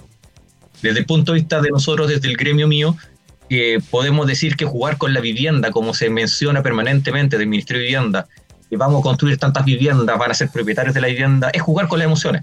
Porque al fin y al cabo, eh, podemos decir que entregar 47 metros cuadrados para que viva una familia de cinco miembros es jugar con eso, es un juego es burlarse de ellos.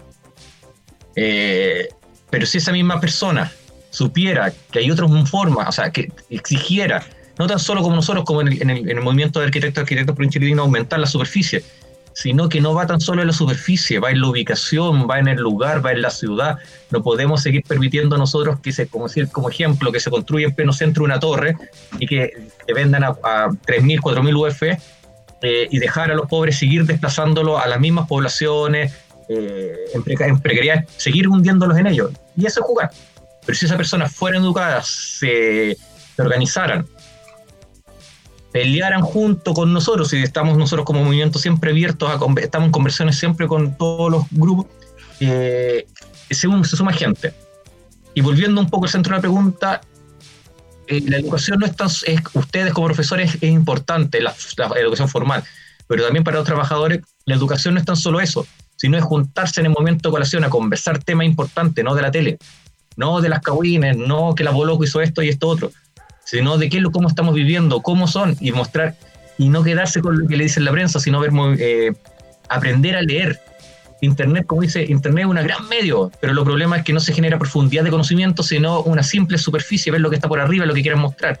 Enseñarle a cuestionar. Eh, como, como bien decía eh, la, ilustración. O sea, hay que cuestionar todo. Todo, todo, todo, todo. La crítica es parte, es la necesidad de hoy en día, enseñar a criticar, a saber criticar y saber cuestionar todo.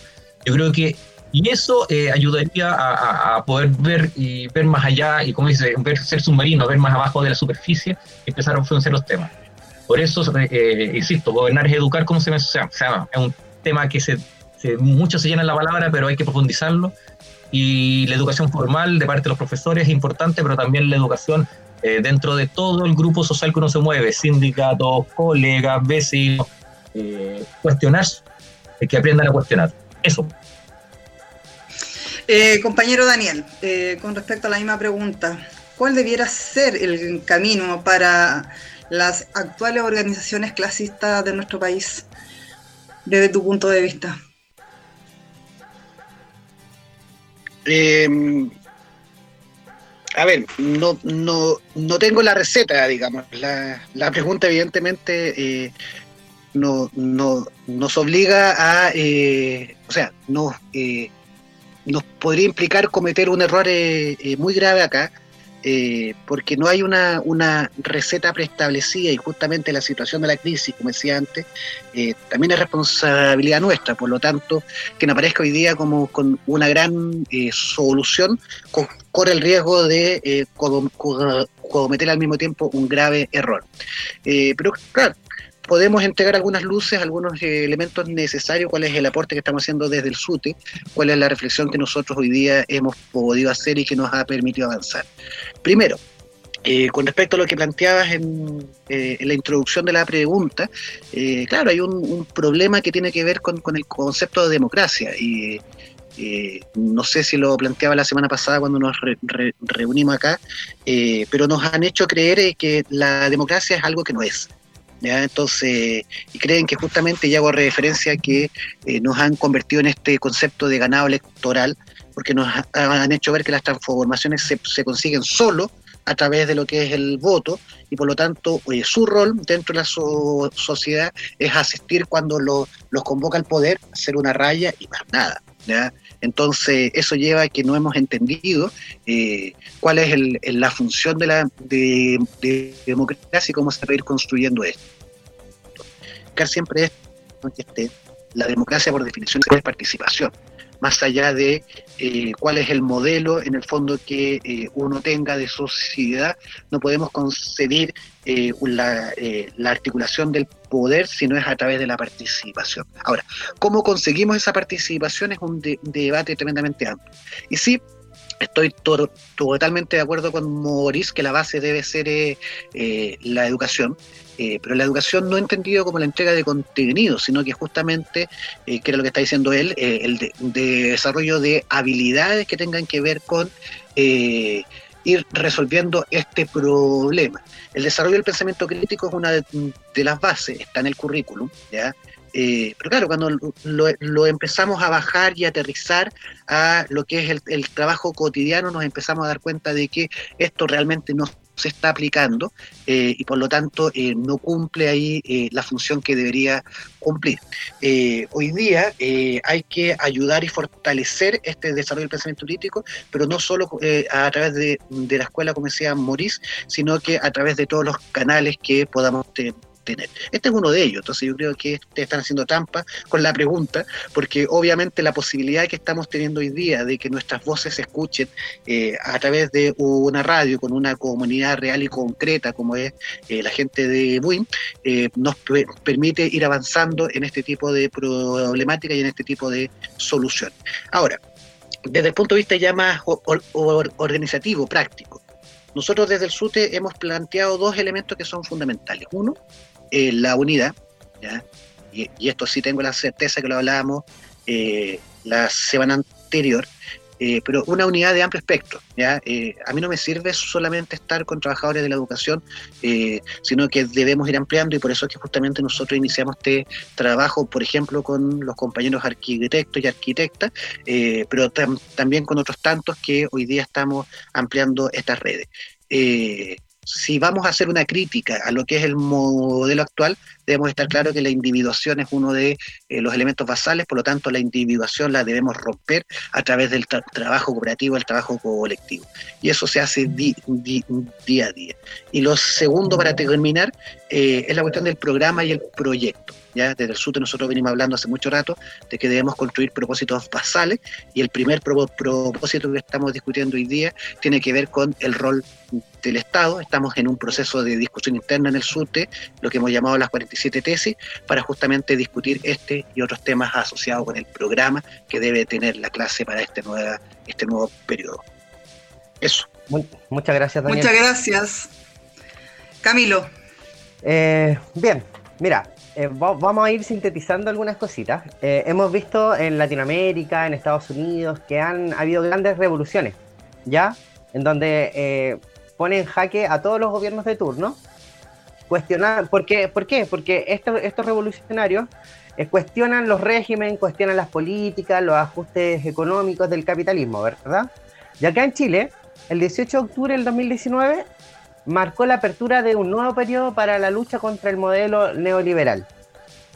La consigna no son 30, 30 pesos, son 30 años. Fue la síntesis perfecta del cierre de, un ciclo del dominio absoluto, de un modelo que con poca resistencia reinó por décadas, llevando a la clase trabajadora y al pueblo a condiciones indignas de vida. Estamos eh, próximos a, a llevar a cabo las elecciones en donde se van a elegir democráticamente los representantes para poder construir la nueva Carta Magna. Eh, ¿Cómo conciben ustedes el- la Asamblea Constituyente y cuál sería el carácter de Estado que debiese tener, perdón, lo- el carácter de Estado para asegurar los derechos esenciales de la nueva Constitución? Parto contigo, Daniel. Bueno, eh, sí, estamos en una coyuntura eh, que es compleja, porque está cruzado por un doble proceso histórico, digamos. Eh, por, por un lado, como bien indicas tú, tiene que ver con el, el proceso social, factual, ya el pueblo vivo, las fuerzas vivas, ya que es lo que justamente nosotros reivindicamos acá. Eh, desde octubre que se viene discutiendo la cuestión de si hay un espontaneísmo o no en esta acción. Eh, ustedes bien saben que no hay espontaneísmo absoluto, sino que todo obedece a lo que son las fuerzas sociales acumuladas. Y claro, y me cuelgo de esta consigna, no son 30 pesos, son 30 años. O sea, entendió el pueblo de Chile masivamente que eh, había una situación coyuntural eh, que lleva al reventón, pero hay una condición estructural que tiene, que tiene que ver con la desigualdad, tiene que ver con, eh, con eh, la articulación de este modelo y este si- sistema. Por lo tanto, sí, eh, el proceso constituyente es fundamental, pero yo creo que estamos todos de acuerdo, y esta es la segunda variable, que, que tiene que ver con, con este proceso electoralista que va por arriba. Ojo, el proceso social del pueblo va por abajo. Eh, y tiene existencia real e independiente y se, se cruza con este otro que va por arriba, que tiene que ver con el proceso electoral. Eh, no, yo creo que eh, cuando hablamos de esta convención no estamos hablando de una asamblea, ¿ya? creo que es una cuestión basal, ni siquiera estamos hablando de un proceso constituyente, sino que estamos hablando de un proceso constitucional. Eh, ustedes saben que las palabras son importantes para ir eh, definiendo estas cosas, el lenguaje construye realidad, y a pesar de que el poder nos ha intentado convencer que estamos en una, en una coyuntura constituyente, no, no, no. Eh, lo único que vamos em, a asistir acá eh, tiene que ver con ciertos acomodos dentro de este modelo, o al menos así lo conciben ellos.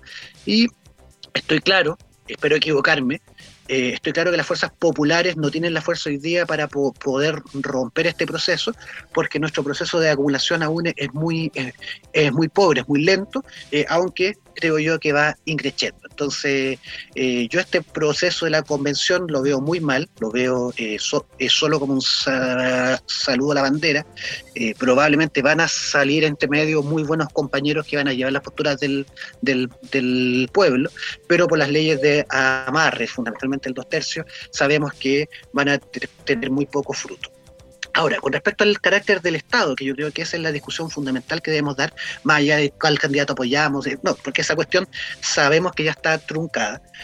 Eh, lo que nosotros hemos construido desde el SUTE es que obviamente debemos vol- volver eh, a ciertas formas de Estado que nos aseguren, no sé, una, una nueva visión. No podemos seguir con este Estado subsidiario, no podemos seguir con esta lógica del voucher, no podemos eh, seguir con esta lógica de la transferencia de fondos. ¿ya? El Estado no es un, eh, una gestión empresarial que lo único que tiene que hacer es repartir recursos acá y allá. El Estado efectivamente debe ser un Estado grande, ¿ya? Eh, nosotros nos hemos ah, animado a construir algunos conceptos que hay que ir desarrollando como decía antes, estamos en un proceso de discusión que es muy rico dentro del SUTE. Eh, por lo menos yo estoy muy contento por lo que estamos dando, porque estamos ofreciendo eh, la posibilidad de ir dando eh, ciertos contenidos. estamos hablando hoy día de un Estado social de los trabajadores. Debemos avanzar en la construcción de un Estado social de los trabajadores que cumplan dos elementos que son tremendamente básicos. De ahí hay que ir armando lo otro. Primero, Efectivamente, cuando hablamos de un Estado social, tiene que ver con que hay que asegurar la participación amplia de todos los estamentos que pueda eh, ir eh, aportando en esta construcción. El Estado, por definición, es una construcción colectiva, por lo tanto, no corresponde esta lógica de la casta política, que es la que administra, que es la que eh, gobierna para el resto. Y hablamos de los trabajadores porque entendemos que la fuerza motriz de, los, de la sociedad somos los trabajadores y por lo tanto debemos ahí ir avanzando en la obtención de estos derechos. Eso por, ahora. Muchas gracias, eh, Daniel. Bueno, eh, llegó el momento de hacer una pausa y a la vuelta vamos a continuar con Maurice, Luis, abordando este tema que es con lo que se nos viene próximamente. Hacemos una pausa musical y ya volvemos.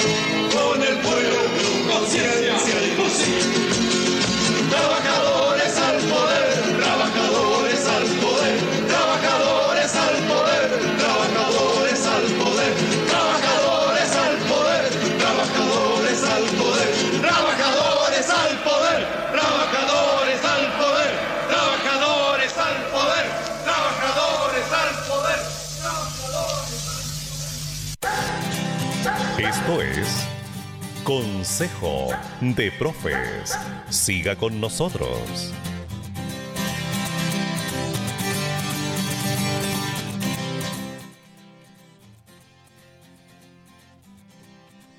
Ya estamos de vuelta entonces y habíamos dejado planteada una pregunta doble ahí a, los muchachos, Luis y Maurice, en cuanto al tema de la, cómo consiguen una asamblea constituyente y cómo podríamos terminar con la actual institucionalidad del Estado subsidiario.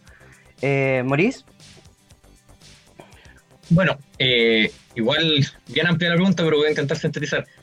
Nosotros desde el movimiento de arquitectos eh, ya la venimos planteando hace tiempo. O sea, de- nosotros de hecho ya nosotros tenemos un taller interno que se llama Constitucional, que al mismo tiempo está trabajando precisamente en ver desde el oficio nuestro las necesidades que es lo que tiene que llevar la nueva constitución. Eh, nosotros como en ese taller se está planteando igual que no es fácil, igual lo planteamos desde tres etapas. Estamos en la primera etapa que es intentar eh, tener un planteamiento que, o sea, de hecho, por lo menos tenemos a nivel nacional un colega que está como candidato, pero la idea es generar cómo o mostrar a la gente o a los candidatos qué es lo que se tiene que llevar eh, desde el oficio de nuestro, porque de hecho la constitución actual cabe de mencionar que no menciona en ninguna parte lo que es ciudad, lo que es vivienda, lo que es territorio. O sea, no, no está mencionado. Entonces, ¿qué es lo que necesita una constitución para poder eh, trabajar eh, y ser un poco más solidaria desde nuestro punto de vista, desde el punto de vista del oficio? En una segunda etapa es, la tenemos planteada también como ya una vez eh, realizada la elección, contactarnos con los, con los electos ya eh, y ver cómo podemos y decirles, mandarle nuestro planteamiento que estamos trabajando, nuestros textos, porque no están solo en palabras, sino estamos trabajando en texto, nuestros planteamientos con respecto a la nueva constitución. Y ya la tercera eh, etapa es ya una vez la, la- la mesa constituida y en trabajo, es poder eh, trabajar precisamente con ellos, eh, generar influencia desde dentro. Como dijo Daniel, igual nosotros vemos difícil un cambio radical. ¿Para qué estamos con cosas? Eh, pero estamos conscientes de que a lo menos eh, algo, que se, algo que se avance y al mismo tiempo generar dentro de la nueva constitución, dejar, no como hoy en día, la llave, la llave escondida y con candado, sino eh, dejar una llave abierta, la puerta casi abierta para poder generar, no en una primera instancia, sino en instancias futuras, modificaciones fáciles, no como ahora que el dos tercios casi es súper difícil, sobre todo con el sistema electoral. Pero insisto, yo quizás un poco entrando en historias, cabe, cabe recordar cómo partió la constitución del 25, cómo terminó. Y simplemente por el hecho de que era una constitución que se podía modificar, no lo que estamos viendo ahora, que desde el espíritu era un poco más democrática que la de ahora y se logró a, a- a ese gran logro. También desde el movimiento estamos nosotros, eh, dentro del Colegio de Arquitectos también está esa instancia, o sea, este tema de octubre y de, de la constitución ha- se ha metido en todo. Y eso nosotros estamos súper contentos de eso. Incluso, como digo, dentro del Colegio Directo también se ha abierto esa puerta para poder empezar a discutir a nivel nacional y de colegas el tema tan precisamente de, qué es lo que y Ciudad. Y un poquito más nosotros entrando en, en, en, en, eh, el asunto de nuestro, nosotros qué esperamos? Eh, lo que nosotros esperamos precisamente es que aparezca eh, la vivienda digna, aparezca la ciudad para todos. Y hay un tema importante nosotros que quizás es importante que la gente empiece a socializar, que es la función social de la propiedad. Ese es un punto importante. La propiedad, eh, eh, en pensar a cambiar el concepto de, actual de qué es propiedad. La constitución actual, la propiedad la plantea casi como, insisto, en el sistema feudal. Yo vuelvo a ese ejemplo, que yo soy el rey y hago lo que quiero dentro de mi, de mi espacio privado. Y no es así. La propiedad tiene muchas formas de ser ejercida, muchas formas de representarse. Y hay que aprender, eh, hay que enseñar a la gente a ver diferente. Yo soy, quizás tengo la propiedad, no es un concepto de puedo hacer todo, sino que la, la propiedad tiene límites. Y la función social de la propiedad tiene que ver con que en una ciudad eh, o en un sector, la, primero está la sociedad, esa es su función social, y después está la propiedad.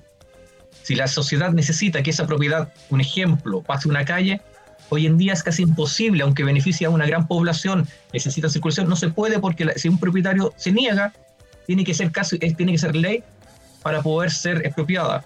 O muchas veces lo que nosotros vemos cuando hay una propiedad que queda en sucesión y queda por propiedad queda abandonada a tiempo y ya foco de delincuencia y todos saben que y no se puede hacer nada, siendo que la ciudad exige que esa propiedad sea ocupada o se rehabilite. Pero como yo soy propietario, según la constitución actual, que es individualista, que genera ese problema. Entonces, o si no, cuando hay terrenos muy buenos, y necesitamos construir poblaciones para todos, eh, el propietario cobra lo que quiere. No, porque total, es su propiedad está a libre mercado. Y no hay una forma de desentrabar esa situación actualmente. Y al final terminaba construyendo casas para los ricos, que es la que pasa hoy en día. Buenas ubicaciones, en vez de... eh, se lleva a ese punto. Y eso es más o menos lo que llevamos nosotros, eh, un trabajo que se veía ejecutando y eh, esperamos lograr generar una conciencia con respecto a eso. Muchas gracias, Maurice. Luis.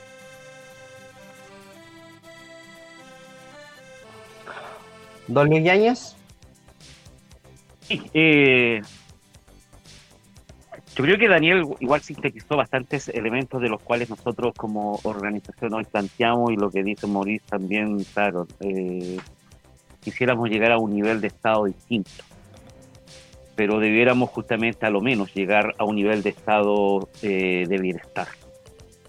Y es ahí donde tenemos que justamente ir rompiendo eh, el actual estado subsidiario y ahí es donde nosotros nos, nos- nos detenemos.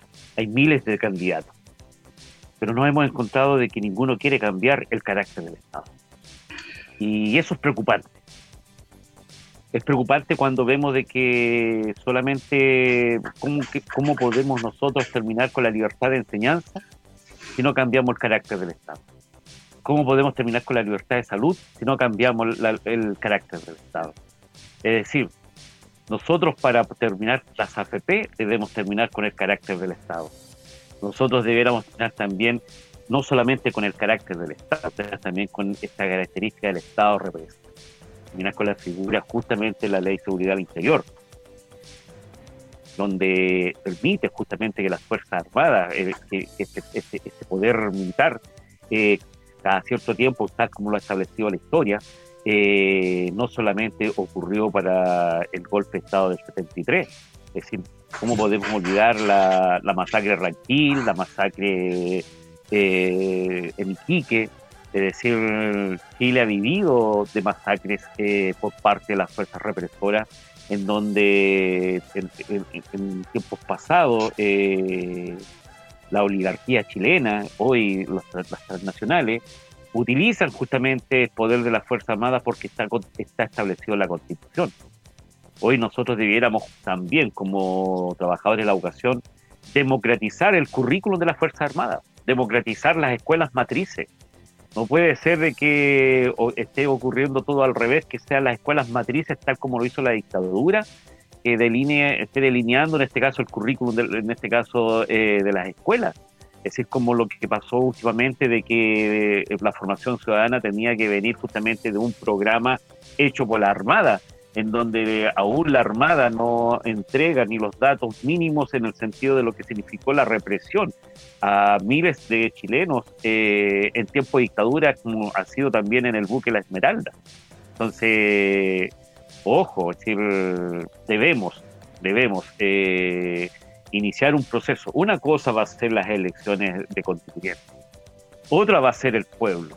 El pueblo no debe seguir abandonando la idea de una asamblea constituyente. Ayer conversaba con el compañero Edgar Tello, congresista, es dirigente del SUT de Lima, eh, congresista actual, es decir, el compañero que con vocación de poder hoy llegan al, eh, llega a la posibilidad del Congreso, maestro igual como nosotros, y eh, uno de los integrantes del equipo también del compañero Pedro Castillo, quien esperemos que sea el próximo presidente obrero, en este caso, de la, y obrero de la educación, que solamente con un lápiz y sombrero blanco está movido por todo el Perú, también ellos eh, no- nos, nos que Perú, la gran bandera de lucha de Pedro, es una asamblea constituyente, no una convención constituyente como se nos están haciendo acá en Chile.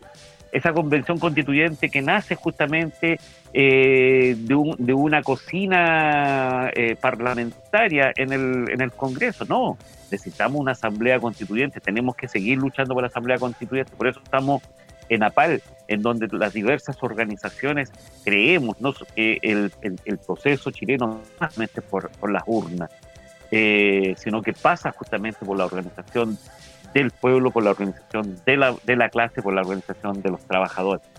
Y es ahí donde nosotros tenemos que apuntar. Es decir, eh, seguimos nosotros levantando, como dijo Daniel, en la unidad de los propósitos, justamente establecer el día de mañana, eh, y no el día de mañana, sino que a partir ya lo, hemos, nosotros lo hemos venido justamente, como siempre nos dijeron por ahí en el 2011, que estamos satanizando eh, algunos conceptos como el, como el Estado. Hoy sí, hoy necesitamos justamente, y hoy se requiere que después de esto de, de la movilización del 18 de octubre, fueron 30 pesos, sino que fueron 30 años, y además de los sumados los años de la dictadura, creemos que debemos iniciar un gran movimiento social, político y de clase en búsqueda justamente de, esa asamblea constituyente que construya justamente un nuevo Estado, un, Estado que va a significar una nueva escuela. Y ayer entre las cosas que conversamos también con el compañero, eh, un compañero también dirigente del SUTE Lima, eh, la próxima semana tenemos una reunión vía Zoom con los compañeros del SUTE Lima en la idea de cómo construimos entre los, entre los trabajadores la educación, tanto de Lima como como de Perú, como también de Chile, vamos levantando entre ambas constituciones una nueva escuela para una nueva constitución. Es decir, también la unidad latinoamericana, también esta unidad bolivariana, eh, cruza también dentro de nosotros y creemos que el día, el día de mañana es el Día de los Trabajadores. Tenemos que tener vocación de poder. Eh, el último tema, eh, posiblemente, tal como nos lo expresaba Daniel, hace muchos años que nos escuchaba Trabajadores al Poder en una radio, hacemos historia porque creemos que tenemos vocación de poder los trabajadores, creemos que las y los trabajadores podemos justamente cambiar eh, el rumbo de la historia. Tenemos la fuerza y también tenemos la convicción y es parte justamente de lo que establece eh, nuestro escudo, es decir, eh, o por la razón o la fuerza, y la razón es nuestra convicción y la fuerza es nuestra historia. Es decir, con la fuerza de la historia podemos justamente cambiar el rumbo de la historia y, ¿por qué no? Eh, avanzar justamente primero hacia un estado de bienestar y después el pueblo decidirá hacia qué tipo de estado tenemos que avanzar y cuál es el tipo de estado que tenemos que avanzar. Muchas gracias, Luis. Gladys. Eh, con respecto a lo mismo que hablaba recién eh, Luis Yáñez, el sistema educacional ya sabemos que está en crisis y que está en manos del pueblo, ¿cierto? De la gente misma, eh, tomar, ¿cierto? Esta responsabilidad tan importante, organizarse, construir esta nueva escuela para una nueva sociedad. ¿Cómo podemos levantar un proyecto eh, educativo que nos permita construir una nueva escuela? Eh, Daniel, eh, Maurice, cualquiera de ustedes que quiera contestar la pregunta. Si puedo yo. Daniel. mira, da para mucho, así que les, les pido que si es que me empiezo a, ir para otros puntos me, vayan orientando, porque ese es el, es el problema central nuestro. Eh, y por lo tanto, eh, como eh, Sindicato Único de Trabajadoras y Trabajadores de, la Educación, estamos en este proceso de la elaboración de esta propuesta. De hecho, nosotros empezamos a construir esto antes incluso del plebiscito, o sea, cuando nosotros vimos que el plebiscito para la constitución venía, nosotros sacamos como primer principio, primera idea motriz, a constitucionalizar eh, este proceso. O sea, eh, si vamos a entrar en esta coyuntura, aunque sea esta forma eh, bastante espuria de convención, que sea sobre la lógica de ideas, de principios, de valores que son los que hay que ir instalando ahí. ¿ya? Entonces, muy en sintonía con lo que están haciendo los arquitectos y en consistencia con lo que planteaba hace un rato Luis Yañez. así que hemos ido avanzando y en este propósito, bueno, eh, hay que ir viendo varios niveles del debate. Uno, eh, obviamente debemos avanzar en lo que es la definición de una nueva sociedad, porque si vamos a construir una nueva escuela, debemos ir entendiendo para dónde la queremos ir, eh, ir orientando, ir construyendo. Y claro, tenemos hoy día un problema político práctico que no hemos po- podido avanzar en los acuerdos a esta respuesta. Pero sí sabemos de que no puede ser una sociedad basada en el mercado, basado en lo que son las leyes del- del- de la oferta y la demanda, sino que debemos basarnos en una sociedad eh, que sea profundamente humanista, humanista en el sentido puro del término, en el se- se- sentido primigenio, poner como centro de la sociedad al ser humano. Y esa es una cuestión que eh, para mí por lo menos es, es una cuestión básica, eh, porque también apela a la ética, ¿ya? Eh, con quién construimos alianza, con quién vamos ahí armando pro- propuestas. Entonces, con esa orientación, eh, nosotros en- entendemos que esta nue- nueva escuela hay que ir diferenciándola en estos distintos ni- niveles. Uno tiene que ver con el currículum, ¿ya? Debemos construir un currículum que se centre efectivamente en eh, esta concepción humanista, por lo tanto que ayude al desarrollo de las personas. Eh, la, la educación la entendemos, la entendemos, perdón, eh, eh, como una herramienta eh, fundamentalmente emancipadora, o sea, con la posibilidad de ir rompiendo ciertos marcos y por lo tanto de ir permitiendo el de- de desarrollo integral de la persona. ¿ya? Entonces, hay que avanzar ahí con definiciones curriculares que pongan eh, esto eh, como foco. Luego, eh, debemos entender además que este nuevo currículum de- debe estar orientado hacia los problemas, eh, en este caso de los territorios. Por lo tanto, una eh, educación productivista que está orientada hacia lo que es el, de desarrollo de las fuerzas productivas, pero no en las lógicas de la explotación del capital, sino que dentro de, las lógicas de, y me gustó mucho la, la definición que daba Maurice hace un rato de este concepto de propiedad, eh, porque tiene que ver con eh, la, la utilización de nuestros recursos, ya no por beneficio económico de alguno, es mío, sino que por el beneficio social que ello puede inclu- incluir. Debemos avanzar con, pro- eh, con, con elementos asociados al problema del financiamiento, ¿ya? Eh, y ahí donde justamente dentro de esta nueva constitución debe- debería estar asegurada eh, la propiedad nacional de los re- recursos naturales, porque entendemos que es la base de lo que es el fi- fi- financiamiento de cualquier sistema educativo. Eh, no podemos seguir avanzando en esta lógica del voucher, no podemos seguir avanzando eh, a través de lo que es la subvención, sino que es financiamiento basal y para eso hay que obtener los recursos y Chile los tiene. Y bueno, y por último, eh, en, eh, en esta síntesis, obviamente ir cambiando las condiciones de enseñanza y aprend- aprendizaje, o sea, cambiar radicalmente lo que son las con- con- condiciones laborales de los trabajadores de la educación, pero al mismo tiempo eh, ir ca- cambiando las condiciones en que los alumnos aprenden, tanto desde el punto de vista de la infraestructura como desde el punto de vista de las lógicas que tienen que ver con eh, este currículum y cuál es el aporte que van haciendo.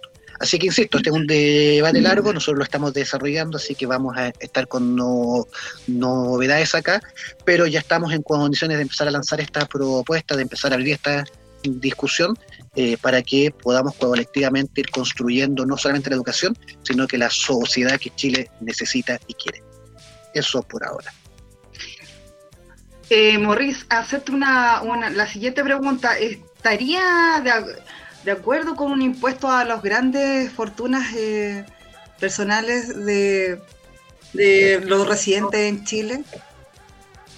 O sea, negarse a eso es imposible. O sea, eh, ante el nivel de desigualdad existente no se puede. O sea, de hecho, no es eh, llama la atención cómo se cuestiona, sabiendo por dos puntos, o sea, sabiendo que Chile todas las leyes, y volviendo nuevamente a lo que, hemos lo que se conversó siempre, que las leyes chilenas, eh, si uno se ve cuenta la carga impositiva tributaria de, de- de- de una persona, un trabajador normal, un profesional, eh, es, es mil veces mayor a la que realmente se ejecuta a las grandes fortunas. Eh, no tan solo estamos hablando de, de- de- de lo que comenzaba el impuesto a la persona, sino también el impuesto territorial, todos los impuestos por, por, por el, por el tema de que en Chile la constitución avala o prevalece el derecho de la inversión, el derecho como de, mm, claro, de la inversión puede ser por sobre el, bien común, eh, llegan a ser irrisorios, ¿sí? o sea, es cosa recordar nomás que Arauco pagaba en la municipalidad de Arauco por sus plantas como 20 mil pesos eh, por tema territorial, siendo que una persona paga solamente por el derecho a aseo esa cantidad. Entonces, eh, negarse a eso es irrisorio, es un tema completamente... y eso demuestra el nivel del empresario chileno. Comparado, insisto, que, que uno de repente puede ver el, eh, que se, le gusta compararse el empresario chileno con el internacional. Uno ve que en Francia los, grandes empresarios ponen dinero y, facultan y dicen, incentivan para no llegar a las crisis. Acá eh, eh, lo, intentan opacar y, y llevando a un nivel que es casi una pelea lucha y horrible. Un tema que sí, a favor de eso. Ya, bueno, eh, también eh, tomar un poquito, ¿cierto?, de, este último tema con, eh, en relación a defender la escuela, ¿cierto?, y el teletrabajo. Eh, Daniel, ¿cómo ha, eh, ha afectado, ¿cierto?, el teletrabajo a las y los docentes y a los trabajadores en general de la educación? Bueno, ya han aparecido en esta conversación varios elementos. Yo creo que es una cosa tremendamente nefasta. Claro, el teletrabajo se manifiesta, se manifiesta a raíz de la pandemia, pero recordemos que esto eh, es previo y que tiene que ver con la, la flexibilidad laboral y la precarización laboral. O sea, es parte del modelo para ir eh, precarizando las con- con condiciones de trabajo. Claro, explota con la pandemia porque fue un requerimiento. Pero eh, lo que nosotros hemos visto es que las consecuencias han sido tremendamente negativas en distintas áreas. Uno, a nivel de lo que es la salud mental, hay efectivamente eh, una eh, condición hoy día de los trabajadores de la educación eh, tremendamente nefasta desde el punto de vista económico, eh, porque han tenido que financiar ellos sus propios eh, equipos y por lo tanto hay una desmejora en la calidad del el trabajo y por lo tanto de las con- con- condiciones de enseñanza y aprendizaje. Y una última pregunta, pero con una, le- con una leve respuesta. Eh, ¿Se ha cumplido el espíritu de, la ley del teletrabajo en la escuela? Es, desde el punto de vista del, mercado neoliberal, sí, porque ha aumentado la explotación, ha aumentado el trabajo no pagado eh, y por lo tanto eh, se ha precarizado el empleo. Ahora, desde el objetivo de la educación, no. La preocupación hoy día es que nuestros alumnos no están aprendiendo de la misma forma, no están aprendiendo bien y eso es un riesgo para el futuro. Así es que llamo ahí a que reflexionemos en torno al tema y cambiemos esa condición hoy día. Muchas gracias a los dos, a Maurice, a, bueno, a todos los invitados que tuvimos el día de hoy, ¿cierto? Eh, gracias, Daniel, por tu respuesta, a Maurice igual. Da- eh, compañero Camilo. Así es, queremos agradecer la participación de los chicos. Nos falta tema, hay muchas cosas que tenemos que abordar, pero en honor al tiempo tenemos que ir cerrando ya nuestro programa. Recordar, sí, una frase de Salvador Allende que la pronunció en septiembre de 1963. Trabajadores de mi patria, tengo fe en Chile y su destino. Superarán otros hombres este momento gris y amargo donde la traición pretende imponerse.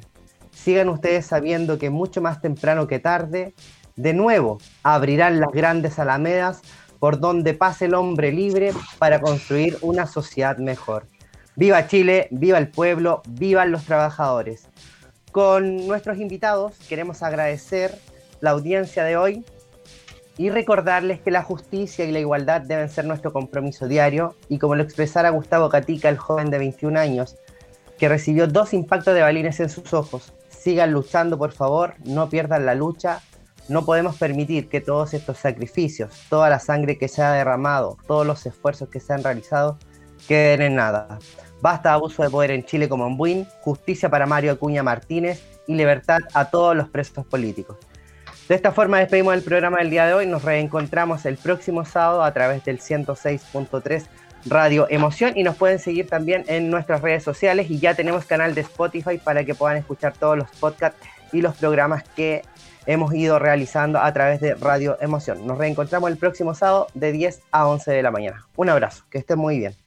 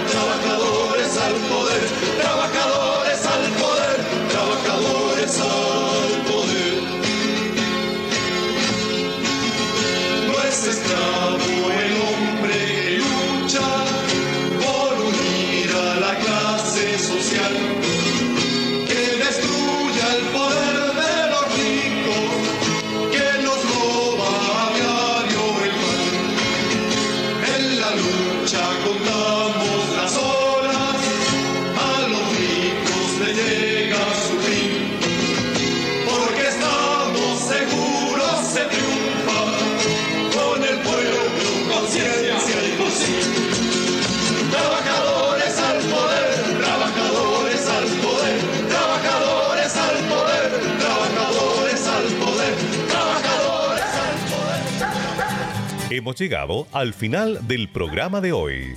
La invitación queda hecha para nuestro próximo Consejo de Profes.